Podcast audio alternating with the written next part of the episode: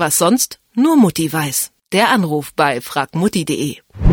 Ostern steht ja vor der Tür und passend zum freien Wochenende soll nun endlich auch das Wetter frühlingshaft warm werden und ein bisschen sonniger, als es im Moment noch ist. Da wird es Zeit, die Winterstiefel einzumotten und die Turnschuhe wieder für den Osterspaziergang aufzufrischen. Wer jetzt keine Schublade voll hat mit Schuhpflegemitteln, der kann seinen Schuhen trotzdem etwas Gutes tun. Und welche Haushaltsmittel und Tipps dabei vielleicht helfen können, das verrät uns jetzt Bernhard Finkbeiner von fragmutti.de. Hallo Bernhard. Hallo.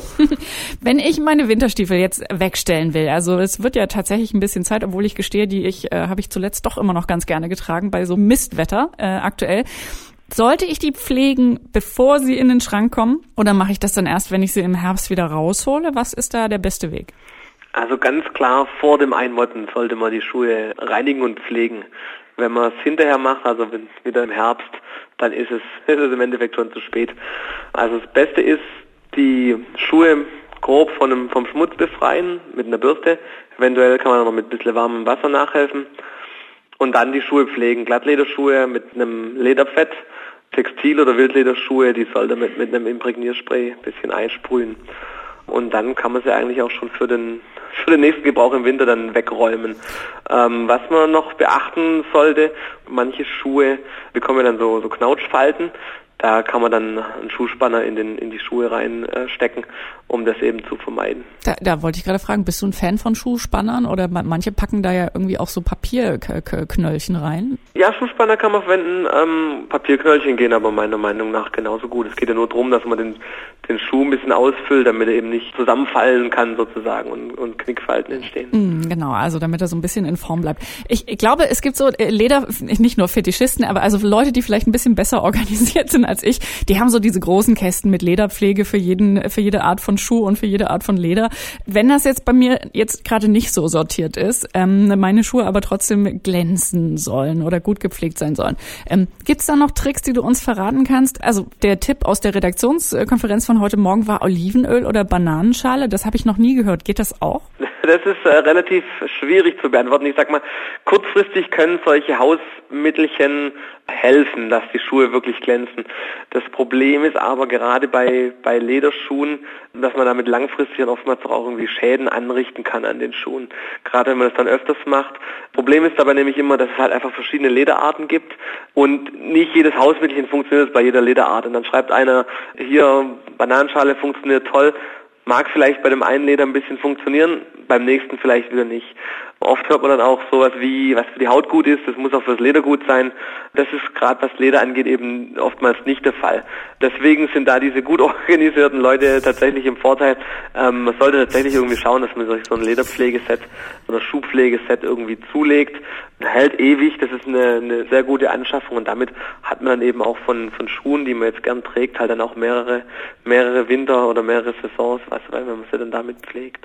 Ich habe hier noch so einen vielleicht ein bisschen abstrusen Trick, der mir aber auch bisher äh, nicht ähm, bekannt war, vielleicht weil ich nicht so viele farbige Lederschuhe habe. Aber die Frage, die wir weitergeben an dich, wenn ich jetzt ein Problem habe bei farbigen Lederschuhen, wo ich vielleicht eine ausgeblichene Stelle habe, kann man da was machen mit farbiger Karnevalsschminke, wenn man da noch was übrig hat, oder ist das eine ganz blöde Idee? Aber das würde ich jetzt als eine wirklich blöde Idee bezeichnen. Das sollte man tunlichst vermeiden. Damit schadet man dann einfach dem, dem Leder einfach wesentlich mehr, als, als dass es irgendwie hilft nachher. So, meine große Vorfreude fürs Wochenende gilt ja meinen äh, Lieblingsturnschuhen. Also die dürfen ja jetzt auch wieder rausgeholt werden aus dem Schuhschrank, wenn es wärmer wird. Und da war die Diskussion, die wir so ein bisschen in der Redaktion hatten, Waschmaschine ja oder nein. Mutet man das äh, Sportschuhen besser nicht zu oder ist das völlig legitim, das zu machen?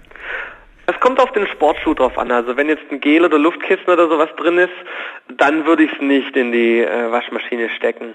Wenn das jetzt nicht der Fall ist und die Schuhe sagen wir mal ein bisschen robuster sozusagen sind, dann ist es kein Problem, die in einen Kissenbezug zu stecken und dann ohne Schleudern auf jeden Fall in der Waschmaschine zu waschen. Dann haben wir noch äh, die letzte Frage, die sich beim Thema Schuhe immer wieder stellt, aus diversen Gründen, aber gerade im Frühling, wo ja alles gut riecht und man äh, da nicht äh, nachstehen will und äh, nicht unbedingt nach Sportsocken gleich auch wieder äh, die Schuhe riechen sollen. Was kann ich da tun, wenn ich nicht äh, so ein Schuhdeo-Mensch bin unbedingt? Da gibt es tatsächlich ein, ein tolles Hausmittel und zwar Backpulver. Das äh, streut man in den Schuh, lässt es über die Nacht einwirken und saugt dann mit dem Staubsauger am nächsten Tag den Schuh aus.